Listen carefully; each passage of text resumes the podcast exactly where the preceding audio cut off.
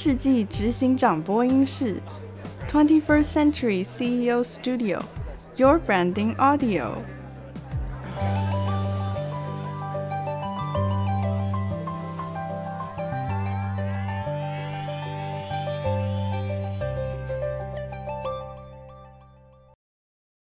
今天我们非常开心，我们邀请到我非常尊敬的创业家宝雄渔具张良任董事长来到我们的节目。张董在过去在执行宝熊品牌 Okuma 的历程当中，他一向亲力亲为，而且品牌 CEO 的特质非常清晰。因此，我们大家可以期待在今天节目里头，张董为我们分享的过往及未来他的看法跟理念。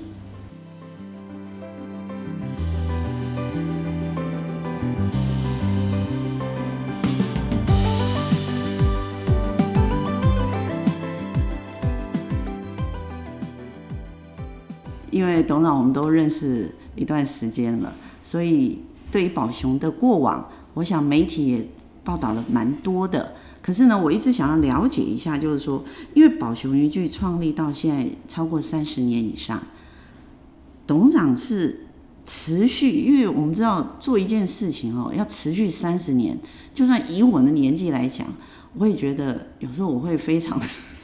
非常的疲惫，也会想要怠惰一下。可是董事长在领导宝熊渔具这个事业体的时候，您是用怎样的理念跟心态来领导大家？可以跟我们先分享一下您自己在过往三十年当中，您是用什么心情？其实宝熊渔具一开始创业，我们就决定我们一定要做自己的品牌。嗯。那过去这一段时间的 OEM，它只是一个过渡。嗯。可是，在做大品牌的时候，其实销售的通路它是一个很重要的一环。你要找到有愿意跟你一起在每一个地区、每一个国家来推广嗯 Okuma 这个品牌的伙伴。所以一开始我就把外部的这一些行销通路，就是渠道这一边呢，我们就用一个 partner 的这样一个观念。我常常告诉他们说，请你把宝熊当成你的工厂，那我们也把你当成是我们站在第一线的业务团队。嗯啊，那当然，宝熊这个品牌它有一个特色。就是说，我们一直坚持有自己制造。有很多欧美的品牌公司，可能一开始它有自己的制造，到后来就没有自己的制造，然后到各地全全球各地去贴牌。嗯，当然也有一些品牌，甚至于从一开始的时候它就没有自己的工厂，所以它就到以产品企划。跟他的 outsourcing 的能力来建立出他的品牌。可是我们经过这这么多年，尤其在钓具这个品牌，我们认为还是要有自己的核心制造能力。因为你有自己的核心制造能力，你就从产品的研发、产品的创新、好的生产制造管理，提供一个很稳定。一个很 reliable、很可信赖的一个产品，而不是到处是 shopping around。那对我们的品牌的消费者能够有一个支撑，有一个承诺。所以我觉得这是品牌它能够走的比较扎实的一个根基。所以我们不太愿意去放弃制造、研发制造这一块。那其实可以回顾在全球的这一个钓具的品牌，目前能够坚持住的，也就是所谓的 Number One、Number Two 跟我们这个 Number Three。那 Number One、Number Two 他们是日本的品牌，他们到现在也是坚持有自己日本的制造工厂，有自己在海外的制造工厂。宝雄也是走这一条路。那当然要走自己的。能够提供好的产品，那当然在研发这一边不能有所懈怠，包括工厂的管理，能够生产出制造一流的品质的产品，那这个都不能去有所松懈、有所妥协。所以我对内部另外一项方面，对内部所有的团队都是往这一方面在要求，在跟他们沟通。让他们有这样的一个所谓能够以制造好的品牌的产品为他们的使命。是。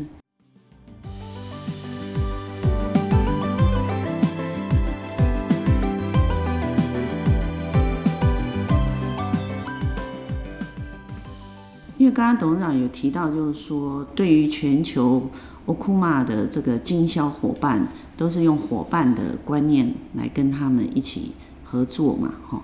那我们知道全球有面对非常多不同文化这一块，那董事长有没有什么呃印象比较深刻，在跨文化的经销代理的沟通啊，或者是合作上，有没有什么案例可以跟我们分享一下？就是说您的经验里头，例如我们碰到的是中东的客人啊，或者是呃。伊斯兰的啊，或者是说他是基督徒啊，我们想到的是这样，有没有什么里头有没有什么不同的地方？还是说其实大家都是站在共荣的角角色上面，这样子就足够了？其实我刚刚讲的哈，我希望把客户就是说在全球各地的代理，把它当成伙伴的关系，但是事实上这一段路走下来。其实是说的比较简单了哈，事实上是要真正达成的话是相当的困难，因为虽然我嘴巴这样讲，可是很多的代理商他还是把你站在，尤其在初期的时候，他还是站在他是客户，嗯，那你是 supplier 这样的角度，所以。主要的问题，我觉得都还不是文化，或者说一些不同的国情所产生的问题。那一些道，我觉得都是可以沟通沟通的，嗯，可以被调整。好，那我们也不会去强求。是。那最重要的是这一个观念，他到底有没有把奥库玛当成是他的一个资产？或者他把这个虽然表面上他讲是资产，可是呢，他最重要的是把它还是把它转换成为他赚钱的一个 business。嗯，所以这中间当然三十年来真的是蛮辛苦在沟通这一些事。那这中间当然碰到如果真的理念不符。那他一定到后来会做不好，是，因为你如果没有用心的把 Okuma 当成你自己的小孩，嗯，当成你自己的宝贝，好好一步一脚印的在你自己的领域里面，在自己的国家区域里面去协助我们去拓展的话，嗯，面对这么多的竞争，那他一定会碰到困难，是。有的时候，这个时候我们就面临必须面临一个抉择。所以我最近，尤其在最近这几年，其实我蛮用心的在淘汰过去的代理商。是，这是我过去从来没有去想的，认为说代理商应该能够走得长长远远，大家一起步调是一致的。那看到。品牌总部这边在前进，他们也会跟着在前进。那有的时候，当然碰到的是他们自身环境的问题啦。那或者碰到甚至有一些第二代接班的问题。是。那事实上，我们也都很密切的在注意。哦，那第二代接班，他的理念是不是跟他的上一代一样啦？或者第二代是比上一代更好？其实这一些每一个国家都会不一样。嗯。所以变成说，我们的国际业务团队慢慢的也跟着我的这样的一个方向，就很积极的在调整，在哎。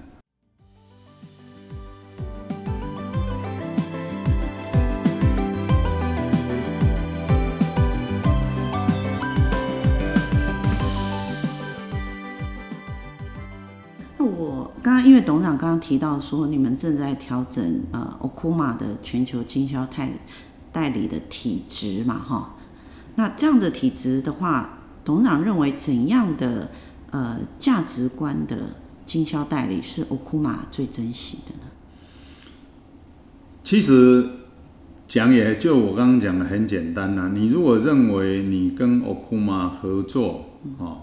是一个你的 best choice。其实每一个人他都有选择，你可以选择 number one，嗯，你当他呢当他的代理，你也可以选择 number two。那你为什么选择这个 number three 啊？Either 你选不到 number one 嘛，人家可能自己在设公司嘛，轮不到你的份。是。其实我们的 number two 现在都不找代理了。哦，他们都是自己的公司在经营。哦，是，是。对，所以他们已经都在进行他自己在全世界各地设分公司。嗯。所以以 Okuma 来讲的话，找代理，那当然几乎是他们的 best choice。嗯。可是你的 best choice，你能不能愿意不愿意去投入？哦，比如说我最三四年前换了一个意大利的代理。那虽然这个原代理是跟我们跟了二十几年，我们也很舍不得，不愿意去放弃他，因为毕竟是从我们一开始哈开始起步的时候就跟着我们。可是因为我们一直在成长，他一直不成长，他可能很保守，嗯，哦，那跟不跟不上我们的脚步，那我们等了他五六年，跟他讨论了五六年，还是基本上还是没有。他自己的所有，就刚刚你讲的，他肯他他还是不会改变，是，他还是沿用他的旧的方法、旧的思维，嗯，在做。那你不可能，整个大环境都在改变。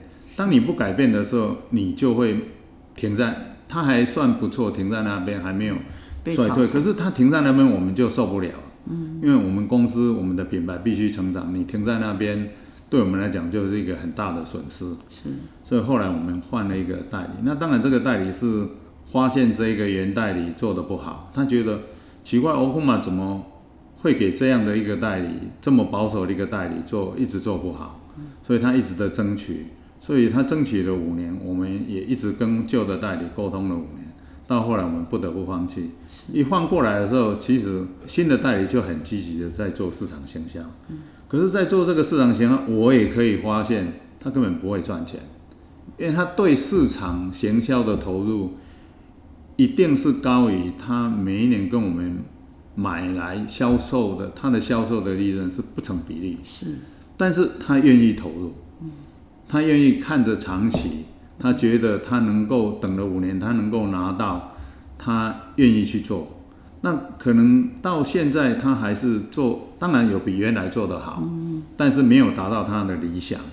我们这时候我们就会陪着他，嗯，我们就会陪着他去协助他一起，只要他的方向是对，他愿意看着将来，然后他也很认真的在找任何的机会，哦，在上下的这种夹攻之下，他能够替我们 Okuma 找任何的空间。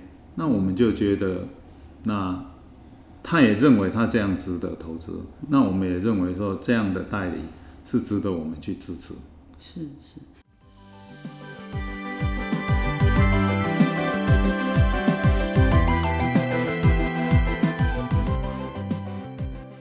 所以刚刚董事长呃说明到现在，有感觉到就是说，其实经销代理商。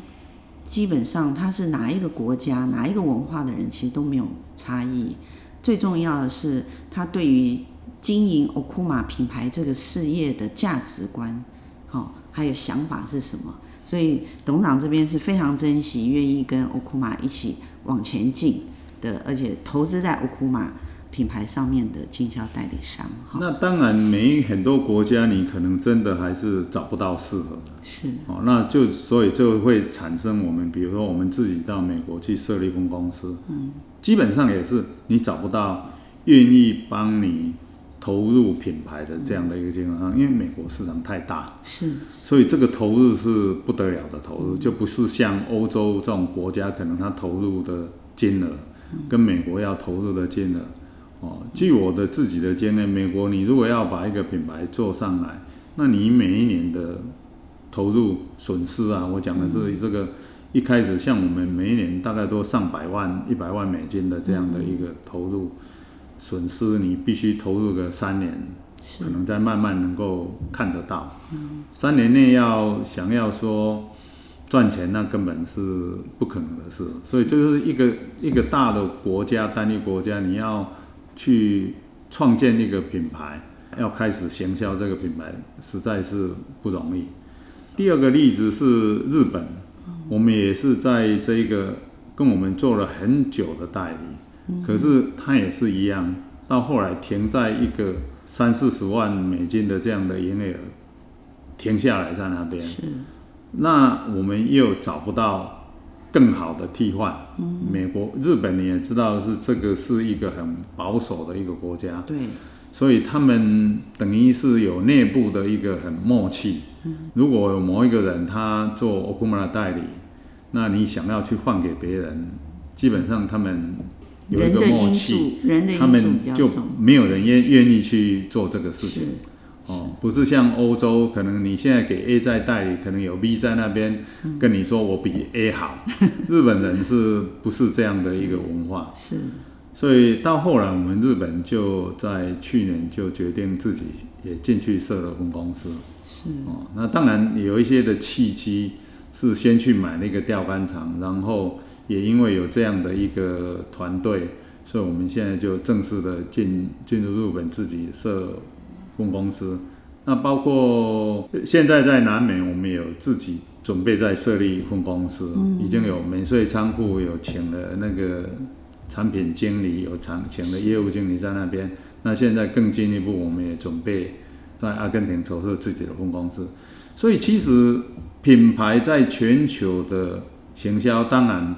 代理找到好的伙伴，代理商是一个比较简单的路，是哦，你不用有那么大的财务负担，或者说管理的一个挑战。嗯。可是当你没有找到好的时候，没有好的代理商，那你就要更辛苦一点，自己走进去。其实各有利弊哦，自己走进去当然比较能够按照自己的。理想，去执行，去投入，那当然，另外一方面，你就要投入更多的钱，嗯哼，哦，更多的人力，包括总部这边呢，也会更忙。是，因为总部这边要支援分公司的资源体系的战线拉得更长，哈。可是，呃，我相信这一切，这一切的种种的投入，都是为了欧库玛未来。在十年、在二十年，甚至在五十年、百年以上所做的努力。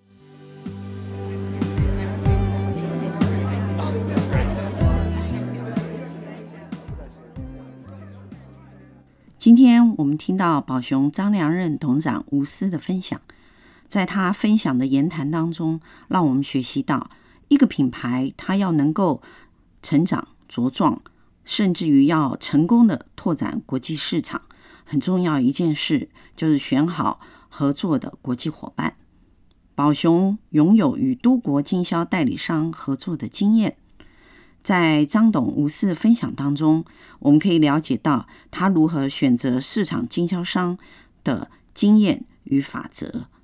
当然，最重要就是要找到理念一致的合作伙伴，才能确实的为他的品牌。及台湾的品牌在当地市场开疆辟土，而一个品牌在国际上要成功，当然跟伙伴们的沟通也是相当重要的。我们从张董的言谈当中，一直有听到宝熊一直以来都持续不间断地与经销商沟通，当然在沟通的过程当中，也适当的淘汰因为不能沟通、不愿沟通、思想陈旧不变的代理商。在市场上，当合作的关系变成品牌阻力时，我们当然知道，品牌企业就要适当的筛选与淘汰。一个品牌要能够开放合作的空间与容纳新的伙伴来进行品牌的连接，这样才能持续的将品牌在市场上发扬光大。这就是今天的节目上，我们听到张董给我们真实的建议，而这也是台湾品牌国际化路途当中很重要的一个成功关键。我们今天非常谢谢张董无私的分享，我们相信。宝熊渔具，它迈向国际化的路会更深更广。